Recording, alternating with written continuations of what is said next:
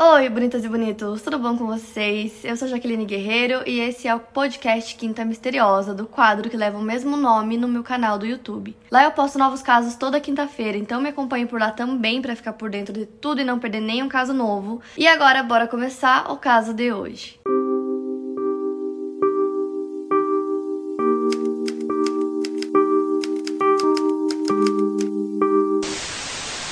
Então, o Ray Omar Rivera nasceu no dia 10 de junho de 1973, filho de Angel e Maria Rivera. O Ray era um cara bem atlético, ele jogava polo aquático, tinha 1,83 de altura e a família dele se mudava constantemente de cidade porque o pai dele era da Força Aérea, então a família era super unida, já que eles se mudavam tanto, conheciam pessoas o tempo todo. É, isso sempre mudava, então eles estavam num lugar, de repente tinham que ir para outro, então a família era realmente muito, muito unida. O sonho do Ray era ser escritor e diretor de cinema, que era o que ele mais mais gostava. O Ray conheceu a Alison e os dois se apaixonaram e depois de um tempo decidiram casar. Inclusive, o casamento deles foi um dos momentos mais felizes da família Rivera. Os dois moravam no sul da Califórnia, mas o Ray não estava ganhando dinheiro suficiente lá. Então ele decidiu conversar com um amigo dele de escola chamado Frank Porter Stansberry, que tinha uma empresa e morava em Baltimore. Os dois eram muito amigos na escola, eles jogavam polo aquático juntos, eram tipo assim melhores amigos. Eles também permaneceram muitos amigos depois, né, conforme os anos foram se seguindo. E o Porter trabalha com finanças, ele tem uma empresa chamada Stansberry Associates, onde eles escrevem boletins financeiros, é basicamente uma empresa voltada à pesquisa de investimentos.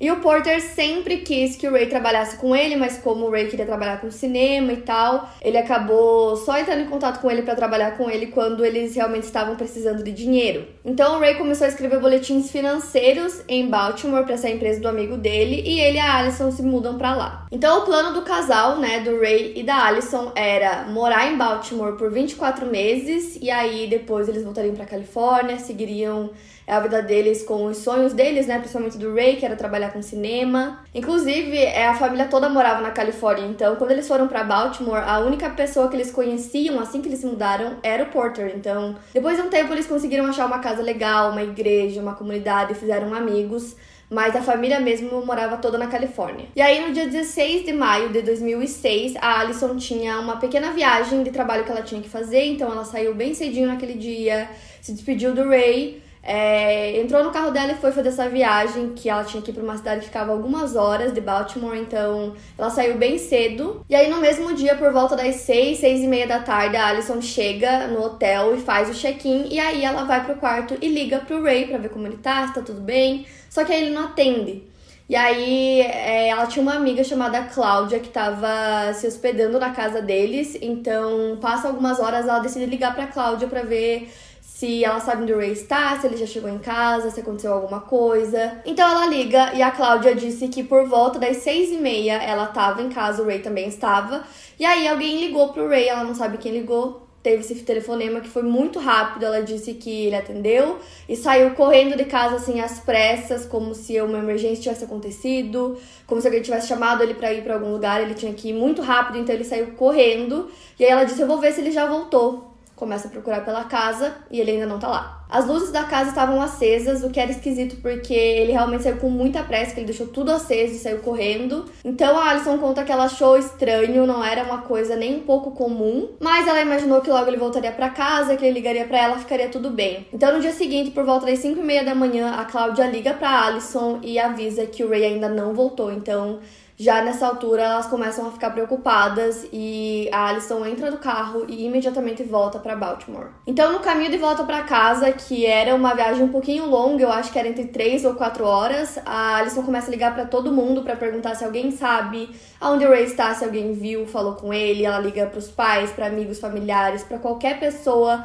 que possa saber aonde ele esteja. Ela começa a ligar para todo mundo, ela liga pro irmão dele Pro Angel, eles são muito próximos, o Ray e o Angel, então imediatamente ele compra uma passagem de avião, vai para Baltimore, porque a situação em si era muito estranha, então todo mundo ficou preocupado muito rápido, porque ele simplesmente sumiu, ele saiu às pressas, e aí ninguém mais viu ele, ele não falou pra Alison pra onde ele estava indo ou o que tinha acontecido, que também era estranho, já que ele sempre contava tudo pra ela. Assim que a Alison chega em casa, ela percebe algumas coisas já um pouco esquisitas. Quando ela vai pra cozinha, ela encontra uma lata de refrigerante aberta e também um pacote de batatas. Então o Ray provavelmente pegou esse pacote e essa latinha. Ele ia comer, mas aí teve essa ligação, ele saiu às pressas e deixou lá. Ela começa a procurar pela casa, ela vê que realmente as luzes estavam acesas, mas ele não estava lá. Essa colega de quarto dela, que estava hospedada lá por uns dias, era de Nova York, então nesse mesmo dia ela volta para Nova York. E aí chega o irmão do Ray lá em Baltimore e outros amigos e familiares. A Alison ligou para todo mundo e todo mundo ficou muito preocupado, então muitas pessoas foram para casa dela. E naquele mesmo dia eles começam a ligar para todo mundo, começar a investigar e tentar entender o que aconteceu e aonde o Ray está. Outra coisa que ela notou também é que o carro dele não estava lá. Então eles começam a ligar para todos os lugares possíveis, para o trabalho, até para o hospital ela liga. Eles davam as características físicas do Ray, a placa do carro, para ver se ele tinha dado entrada em algum lugar que eles não sabiam, ou quem sabe se ele estava no hospital e chegou sem os documentos, caso tivesse acontecido alguma coisa, mas nada, ninguém tinha visto absolutamente nada. O Porter resolve dar uma recompensa de mil dólares para quem tivesse qualquer informação sobre o amigo. Ele também consegue é, a atenção da mídia.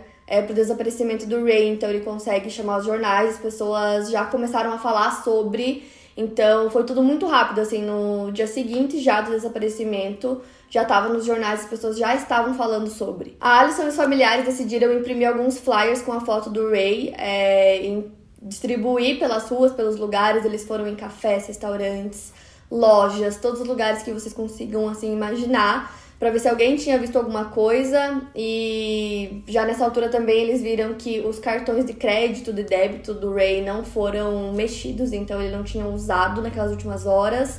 O telefone dele estava desligado e, como eu disse, as contas bancárias intactas, então ele não tinha usado nada. O Porter até falou com um jornal e disse que o Ray era um cara muito feliz, que ele e a esposa haviam acabado de reservar uma viagem para o Novo México em algumas semanas, que ele não é um homem que simplesmente some do nada. E aí ele diz assim que ele tem que encontrar o amigo dele, que ele não consegue imaginar a vida sem ele, que eles são melhores amigos. Então já nos primeiros dias do desaparecimento estava todo mundo muito empenhado em ajudar na busca, encontrar o Ray. Teve até uma repórter que, é, para quem assistiu na Netflix, vai lembrar dela, que ela falou muito sobre o caso na época. O nome dela é Jane Miller e ela disse que era muito incomum, então isso causava uma certa curiosidade nas pessoas do porquê um homem de 32 anos que vive aparentemente uma vida feliz, acabou de casar, tá tudo bem, e do nada ele some, ele simplesmente desaparece. Então já faziam seis dias que o Ray estava desaparecido e aí todos os dias a Alison, os pais dele, os familiares, todo mundo saía para procurar por ele e nada, a polícia também não encontrava nada, ninguém tinha visto nada, não tinha pistas, não tinha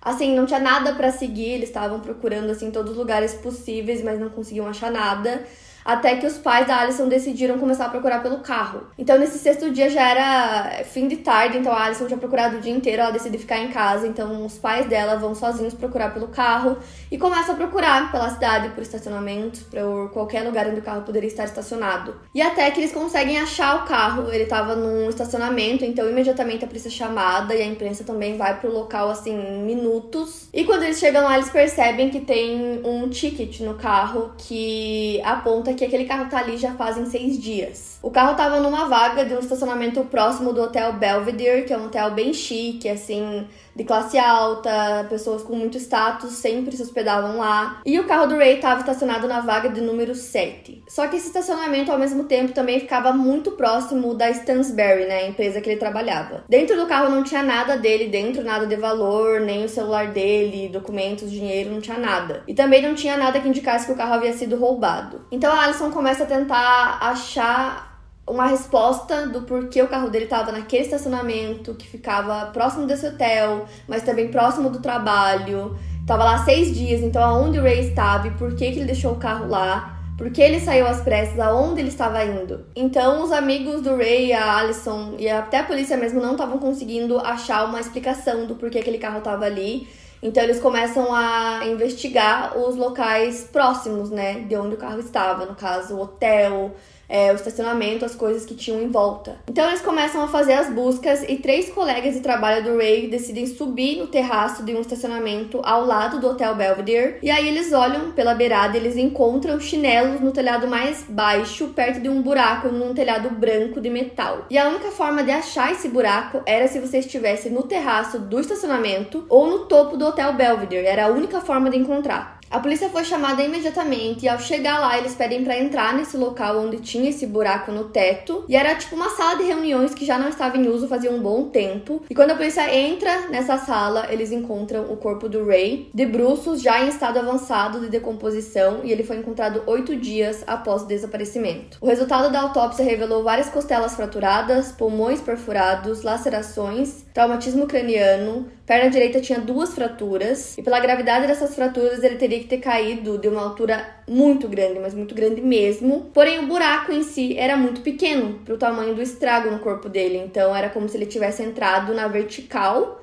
é, pelo teto, assim como se fosse um projétil. Então a pergunta agora era como isso aconteceu, como ele atravessou aquele buraco daquela forma. Então a resposta mais óbvia, assim, a princípio era de que ele teria caído ou sido empurrado da parte mais alta do hotel e aí atravessou 10 ou 11 andares abaixo, caindo ali naquele teto de metal. Porém, do topo do hotel até essa área onde ele aparentemente caiu, né, onde tinha um buraco, era uma distância muito longa, então era quase impossível que ele conseguisse cair exatamente naquele lugar, mesmo pulando lá de cima do hotel. O Belvedere é um prédio muito alto, então, além disso, ele tem várias janelas, várias coisas na estrutura mesmo que impediriam que isso fosse possível da forma que parecia que havia sido feito. Então, era muito suspeito, muito esquisito, principalmente porque o Ray tinha medo de altura. Então, o que ele estaria fazendo no topo de um prédio daquela altura? Se ele tinha medo, ele estava usando chinelos, ele saiu às pressas. O que ele estaria fazendo lá? Então não parecia fazer sentido que ele tivesse conseguido subir no topo do prédio e pulado e conseguido atingir exatamente aquele local, né? Onde tinha o um buraco onde encontraram o corpo. Então, eles começaram a investigar mais, né? A polícia começou a investigar o que mais poderia ter acontecido.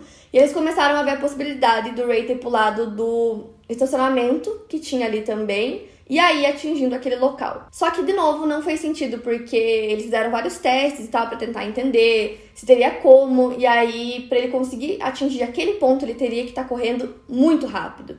Então ele teria que estar tá correndo e teria pulado. E se ele tivesse feito isso, provavelmente o corpo dele não teria caído exatamente da forma que parecia como um projétil bem reto assim, sabe, na vertical. E como eu disse, o buraco também era muito pequeno, só que o corpo dele tinha muitas fraturas, o que não fazia sentido pro tamanho do buraco, para a queda que aparentemente aconteceu. Então, essas explicações mais óbvias de que ele teria caído de um desses pontos ou pulado simplesmente não batiam, sabe? Não faziam sentido. Então, o buraco em si, esse buraco que estava no, no teto de metal, é um mistério até hoje, porque ninguém consegue explicar o porquê que ele era tão pequeno. É, ele tinha que ser um buraco assim muito maior para os ferimentos que encontraram no corpo do Ray. Então, como que aquele buraco era daquele jeito? É, ele pulou, alguém jogou ele de algum lugar, como que o corpo dele caiu daquela forma.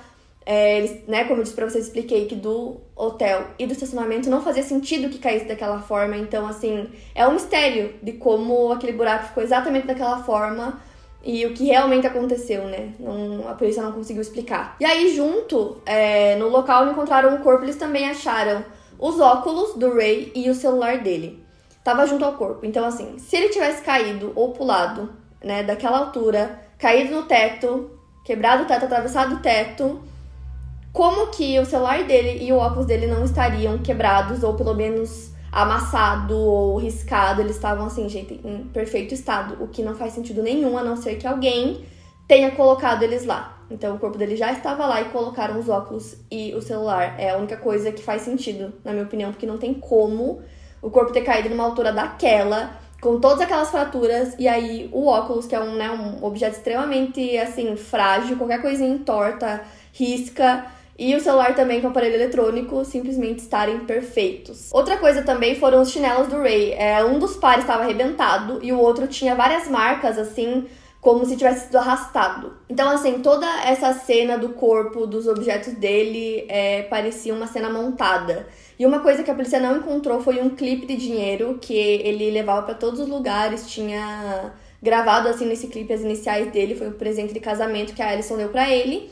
E ele guardava identidade, dinheiro, tudo ele prendia nesse clipe e ele simplesmente desapareceu, ele não estava lá e ele sempre saía com ele. Então, também aonde está esse clipe até hoje é um mistério. E agora que a polícia tinha encontrado o corpo, eles começaram a investigar para tentar entender o que havia acontecido. Eles conversam com, assim, todos os funcionários do Belvedere, é, locais próximos, pessoas que moram ali na área e ninguém tinha visto nada, o que era muito esquisito. Como que num bairro super movimentado, num hotel gigante, que sempre tá cheio de pessoas, como que ninguém viu nada? Fora que para você conseguir chegar no topo do Hotel Belvedere também era bem difícil, assim, não era fácil acesso, tanto que o irmão do Ray conta que ele foi até lá e tentou fazer esse trajeto para chegar lá no topo para ver como era e ele disse que era muito difícil, que você tinha que passar por vários corredores, escadas, e na maioria das vezes esses locais estavam trancados. Então, como que ele teria chego até lá e por que ele teria chego no topo de um prédio? Não faz sentido nenhum. E o hotel, como eu disse pra vocês, é um hotel super chique, assim, então ele tem câmeras por toda parte. E aí, quando a polícia foi investigar as filmagens, a câmera do terraço não estava funcionando, que era justamente a câmera, assim, mais importante, assim, pro caso que mostraria.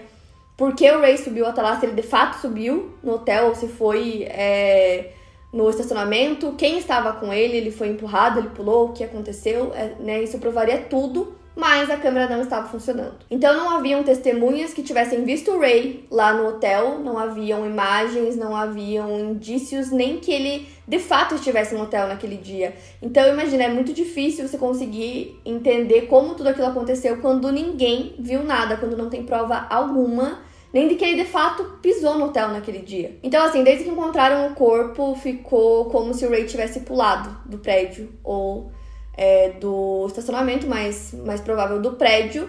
E aí, essa era a resposta pro caso. Então, aos poucos começaram a parar de falar sobre o caso. Ninguém tinha visto nada, como eu disse para vocês, ninguém aparecia para dar uma informação, não tinha imagens, vídeos, não tinha nada, não tinha testemunhas. Então, pouco a pouco, eles começaram a parar de falar sobre o caso e a polícia acreditava que realmente o Ray tinha se jogado do prédio. E a família insistia para a polícia que isso não fazia sentido algum, porque o Ray não tinha nenhum problema psicológico, ele não estava enfrentando nenhum problema no sentido assim dele querer tirar a própria vida e que se ele tivesse feito isso, ele teria deixado uma carta, ele teria explicado o porquê também, não tinha nada no sangue dele, então não tinha é, drogas, álcool, não tinha nada, então eles cansaram de falar pra polícia que não fazia sentido nenhum que essa fosse a resposta, que era simplesmente uma coisa que o Ray não faria. Então, a essa altura, como a polícia já não estava fazendo muita coisa, Alison decide ir conversar pessoalmente com a médica que examinou o corpo do Ray para fazer todas as perguntas que simplesmente não tinham respostas concretas para a morte do marido dela. E aí a médica explica para ela que os ferimentos pareciam ser inconsistentes com a queda, principalmente os ferimentos que ele tinha na canela. Então a médica legista alegou que a causa da morte foi indeterminada, ou seja, não tem informações suficientes para alegar se alguém causou a morte, se a morte foi acidental, se foi suicídio. Então a causa é indeterminada e a polícia não pode encerrar o caso. Então a Alison continua investigando, continua procurando, tentando encontrar respostas e ela começa a assim procurar pela casa dela em todos os lugares possíveis, começa a revirar a casa de cabeça para baixo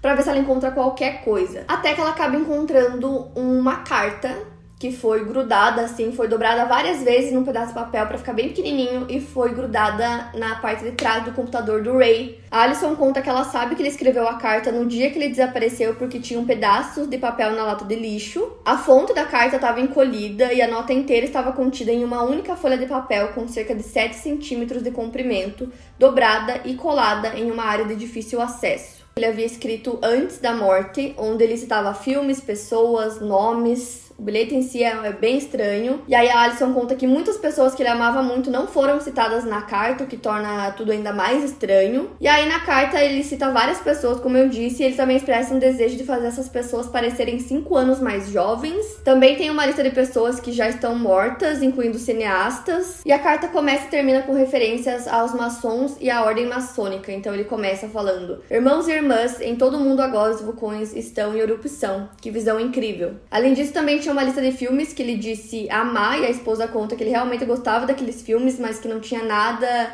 de novo naquela lista.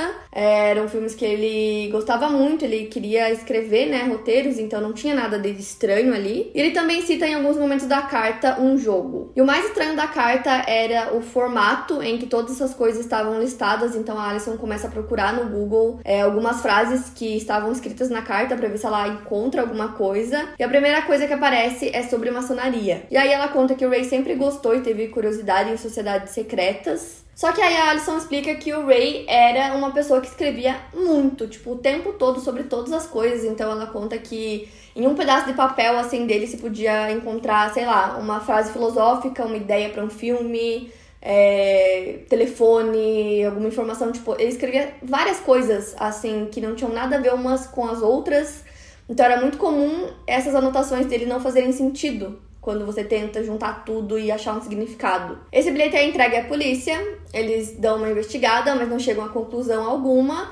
Mas o que eles dizem é que o bilhete não parecia um bilhete de suicídio. E aí tinha ligação, né? Como a colega da Alison disse, ele recebeu uma ligação no dia que ele desapareceu e ele saiu às pressas. Então, quem havia ligado para ele? A polícia rastreou essa ligação e a ligação vinha do escritório é, onde ele trabalhava. Só que aí vinha da central, então não tinha como saber exatamente quem havia ligado para ele. Só a única coisa que se sabia era que tinha vindo do escritório. Uma informação que eles contam no episódio da Netflix é que poucas horas depois que o corpo foi encontrado, é, a empresa do Porter já contratou advogados assim questão de horas e que foi feito tipo um pedido para que os funcionários não falassem com a polícia e não falassem sobre o caso em si, sobre a morte do colega deles, era para todo mundo ficar em silêncio absoluto. Porém, é, além de ter assistido esse episódio, eu também pesquisei muito na internet e vi várias pessoas dizendo que isso era mentira, que eles nunca foram impedidos de falar. Mas de qualquer forma, é, se alguma pessoa da empresa tinha respostas para todas essas perguntas sobre o caso, ninguém nunca chegou a conversar com a polícia, então na época quase ninguém falou nada. O próprio Porter não falava com a polícia de jeito nenhum. É, quando eles fizeram esse episódio da Netflix, ele também se recusou a falar, então se alguém dentro da empresa sabe alguma coisa sobre o que aconteceu, essa pessoa nunca disse nada. E aí teve uma coisa que aconteceu também antes do Ray desaparecer e que eu acho bem interessante pro caso em si. O Ray desapareceu no dia 16 de maio de 2006 e um dia antes, no dia 15, por volta de uma da manhã, o alarme da casa deles disparou. E o alarme nunca tinha disparado antes, então ela conta que ela desce as escadas para ver o que tinha acontecido. O Ray vem logo atrás, segurando um taco de beisebol, e ela conta que ele tinha muito medo nos olhos um medo que ela nunca tinha visto assim na vida dela, que ela nunca tinha visto ele daquele jeito, que ele não tinha medo de nada. E aí eles chamam a polícia, a polícia vai até a casa deles e aí eles dizem que não tem nada, que não tinha ninguém, que provavelmente foi um esquilo que acabou disparando o alarme. E aí, beleza. No outro dia, que foi no dia que o Ray desapareceu, isso aconteceu de novo no mesmo horário. O alarme dispara novamente. E a Alison conta que uma das janelas da casa foi forçada. Então tinha alguma pessoa lá essa pessoa tentou entrar na casa, mas não conseguiu. Então ela disse que ela acha que isso tem muito a ver com a morte do Ray, que já tinha alguém atrás dele, antes mesmo dele desaparecer. Lembrando que nesse dia que a janela foi forçada foi justamente no dia 16, no dia que ele desapareceu, né? Depois das seis e meia. O investigador que estava cuidando do caso do Ray foi transferido três semanas depois para outro setor, e aí a Alison liga para a delegacia para saber agora quem estava responsável pelo caso. E aí ela conta que eles falam para ela que ela tem que aceitar que simplesmente o marido dela pulou do prédio e é isso. Então essa foi a postura da polícia desde o começo assim do caso, desde que encontraram o corpo, foi de que ele simplesmente tinha pulado mesmo não tendo evidências suficientes para comprovar que isso realmente aconteceu. Até hoje não tem evidências que comprovem que ele simplesmente pulou do prédio. Então, enfim, essa foi a resposta da polícia desde o início. A Alison não acredita que essa seja a resposta, que ele tenha simplesmente pulado do hotel e pronto. Então ela disse que naquele dia ele saiu, ele recebeu uma ligação breve, saiu às pressas de casa e que ela acha que provavelmente ele descobriu alguma coisa que ele não deveria ter descoberto e acabou pagando por isso. E aí o caso ficou em aberto e aí desde que a Netflix postou, a Netflix, né, gente, é uma coisa assim mundial, então quando eles postam alguma coisa nova, todo mundo assiste, então estão falando muito sobre esses episódios. E aí as pessoas começam a ligar para dar dicas, começam a dar informações e tentar ajudar que o caso seja solucionado. Então, eu pesquisei muito para tentar encontrar mais informações para vocês e eu achei muitas, muitas, muitas teorias. Então, agora a gente vai entrar nas teorias que as pessoas criaram para tentar entender o que de fato aconteceu com o Ray. A primeira teoria liga a morte do Ray ao filme de David Fincher chamado The Game, que mostra o personagem morrendo de maneira semelhante à maneira que o Ray morreu. Então, nessa teoria, eles apontam uma conexão entre a carta do Ray e o filme, porque foi notado que o The Game estava listado na carta do Ray, e esse filme é sobre um homem que estava envolvido em um esquema com uma empresa que o leva à beira do abismo, então ele pula de um telhado e cai num teto de vidro. O filme é de 1997 fala muito sobre essa confusão do que é realidade do que não é. Então essa teoria sugere que talvez o Ray estivesse copiando os eventos do filme, ou que talvez ele tenha perdido a noção de realidade. E aí um fã comentou entre aspas: "O filme inteiro é sobre esse jogo maluco que faz você pensar que perdeu tudo para poder apreciar a vida novamente. Ray foi um roteirista de filmes mal sucedido e talvez ele tenha se envolvido em algo que tentou imitar o The Game de alguma forma. O co-criador do programa e a Alison já falaram sobre essa teoria e a Alison disse que não vê significado nenhum nela que para ela não faz sentido algum, que foi simplesmente um filme que ele citou na carta como muitos outros que ele também citou. Então essa é a primeira teoria. A segunda teoria, que é uma das teorias mais populares desse caso, é a conexão entre o caso do Ray e maçonaria. A Alison conta que a linha de abertura na carta no Google apareceu é, em uma página de maçonaria.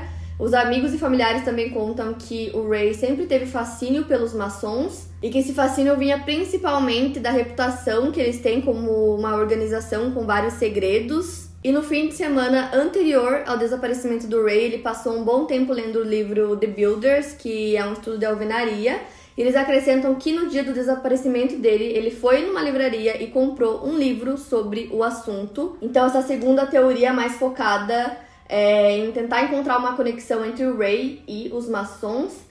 Porém, é, a Alison disse que ele realmente tinha interesse nisso, e aí tem os livros que ele comprou e tudo mais, a frase que ele usou. Só que, para além disso, não conseguiram encontrar mais nada é, que pudesse comprovar que realmente tivesse alguma coisa que explicasse a morte do Ray. Então, assim, pode ter alguma coisa a ver, pode ser que tenha alguma explicação nisso, porém não há nada concreto. E a terceira teoria foi criada por fãs também da Netflix que disseram que talvez as palavras da carta e o conteúdo não seja tão importante quanto parece. Em vez disso, eles observam que a forma dos parágrafos pode estar soletrando a palavra ajuda. Então, tem várias pessoas que estão tentando encontrar é, explicações na formação do texto, a forma como os parágrafos estão colocados e quem sabe tem uma mensagem ali que eles ainda não conseguiram descobrir. Então eles dizem que a formação é, das letras parece que soletra ajuda em inglês e também é importante citar para vocês que várias pessoas estão tentando decifrar a carta caso tenha uma mensagem secreta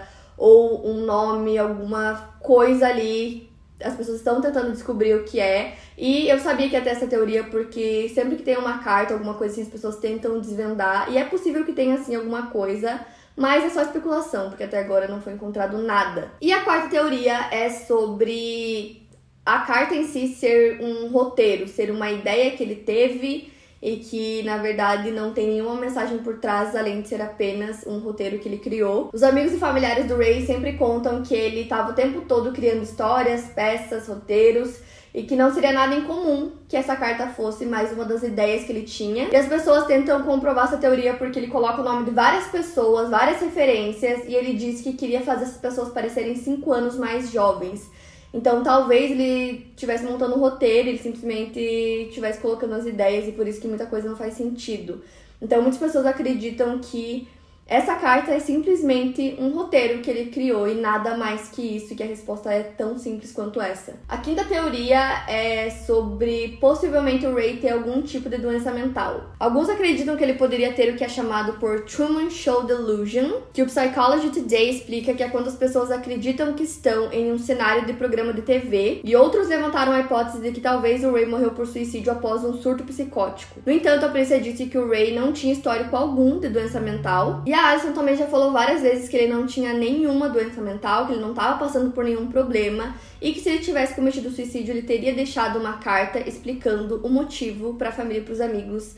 Então, apesar de muitas pessoas acreditarem que talvez isso explique muita coisa, é... a Alison não acredita nisso de forma alguma. E a sexta teoria eu decidi deixar por último e até várias informações do caso decidi jogar dentro dela para vocês conseguirem entender bem essa teoria porque eu acredito que ela seja a mais forte do caso. Muitas pessoas acreditam que o Ray pode ter sido morto por conta do trabalho que ele fazia para uma empresa chamada Agora, que era uma das afiliadas da empresa Stansberry. Ray escrevia relatórios sobre empresas cujas ações eles acreditavam que subiriam de preço, mas muitas não subiram. Isso significa que as pessoas compravam essas ações usando o conselho da empresa agora e que frequentemente perdiam dinheiro porque essas empresas não conseguiam se recuperar e fazer esse valor que eles prometiam. Segundo o Baltimore Sun, os negócios da Stansberry foram condenados a pagar um milhão e meio em restituição e multas civis por disseminar informações falsas sobre ações e fraudar investidores públicos por meio de um boletim financeiro. Lembrando vocês que o alarme da casa do Ray disparou duas vezes na semana que ele desapareceu. Nessa empresa que o Ray trabalhava para o amigo dele, para o Porter, ele produzia documentários ou vídeo de conferências. Porém, ele também escrevia é, alguns boletins. Então, o irmão dele disse que esse boletim foi publicado e talvez alguma pessoa perdeu muito mais dinheiro do que esperava perder e que as pessoas fazem coisas muito ruins por dinheiro. Então, o Andy, o irmão do Ray, acredita que a motivação foi dinheiro, é, porque afinal a empresa tinha sido multada nesse valor gigante por ter feito esses boletins dizendo que as, os investidores iam ganhar um valor que eles nunca ganharam. Então muitas pessoas deveriam estar bravas porque perderam muito dinheiro. E ele acredita que o motivo foi dinheiro justamente por isso. E aí ele explica que também teve o alarme, como eu disse pra vocês, que disparou, então já tinha alguém atrás do Ray. Não foi um acidente. E aí ele se questiona o que o Ray poderia saber também de tão sério a ponto disso causar a própria morte dele. Outra coisa que deixa essa teoria ainda mais forte é que a Alison conta que parte do trabalho do Ray, assim que eles mudaram para Baltimore, era limpar a imagem do Porter. Então ela conta que ao mesmo tempo que ele escrevia esses boletins financeiros, ele também tentava melhorar a reputação do amigo dele na empresa, é, e no geral, assim, então ela também disse que duas semanas antes, mais ou menos, do desaparecimento, o Ray tava bem estranho, ele parecia assim, incomodado, como se tivesse alguma coisa acontecendo, mas ele nunca chegou a dizer nada para ela. Então essa teoria sugere que é possível que uma pessoa muito poderosa, muito influente, tenha assassinado o Ray depois de ter perdido uma quantia substancial de dinheiro. Lembrando também que o Porter nunca falou com a polícia, ele nunca falou sobre o caso. Quando eles fizeram esse episódio, ele se recusou a filmar o episódio. E assim, gente, não sei para mim é a teoria que faz mais sentido. A empresa dele mudou de nome, mas existe até hoje, ele trabalha com isso até hoje. Então, se alguém dentro dessa empresa, que foi a empresa que ligou pro Ray naquele dia, sabe o que aconteceu, essa pessoa está aí, à solta, e ela teria que ir até a polícia contar o que realmente aconteceu, quem fez isso com o Ray e qual o real motivo, se realmente foi isso. Tem alguns vídeos no YouTube do Porter, vou deixar um deles para vocês aqui na descrição, onde ele fala sobre dinheiro, sobre finanças, e aí nos comentários é só o pessoal assim cobrando, perguntando o que ele fez com o Ray, que ele sabe o que aconteceu, o que é para ele falar e enfim, a Netflix é gigante, né, gente? Então tá todo mundo falando sobre o caso. E é importante citar para vocês também que desde que a Netflix lançou esses episódios já chegaram mais de duas mil dicas é, para a polícia, para os investigadores, só que nem todas são dicas reais, né, gente? Eles têm que investigar tudo para ver se realmente essa pessoa tá falando a verdade. Mas enfim, é, eu acredito ainda que a maioria desses casos podem chegar a ter uma solução, já que tá todo mundo falando sobre, e pode ser que alguém venha e conte informações aí que estão, né, escondidas por tantos anos. Para mais casos, siga meu podcast aqui no Spotify. Lembrando que os casos novos saem primeiro lá no meu canal do YouTube toda quinta-feira. Obrigada por ouvir, até o próximo caso.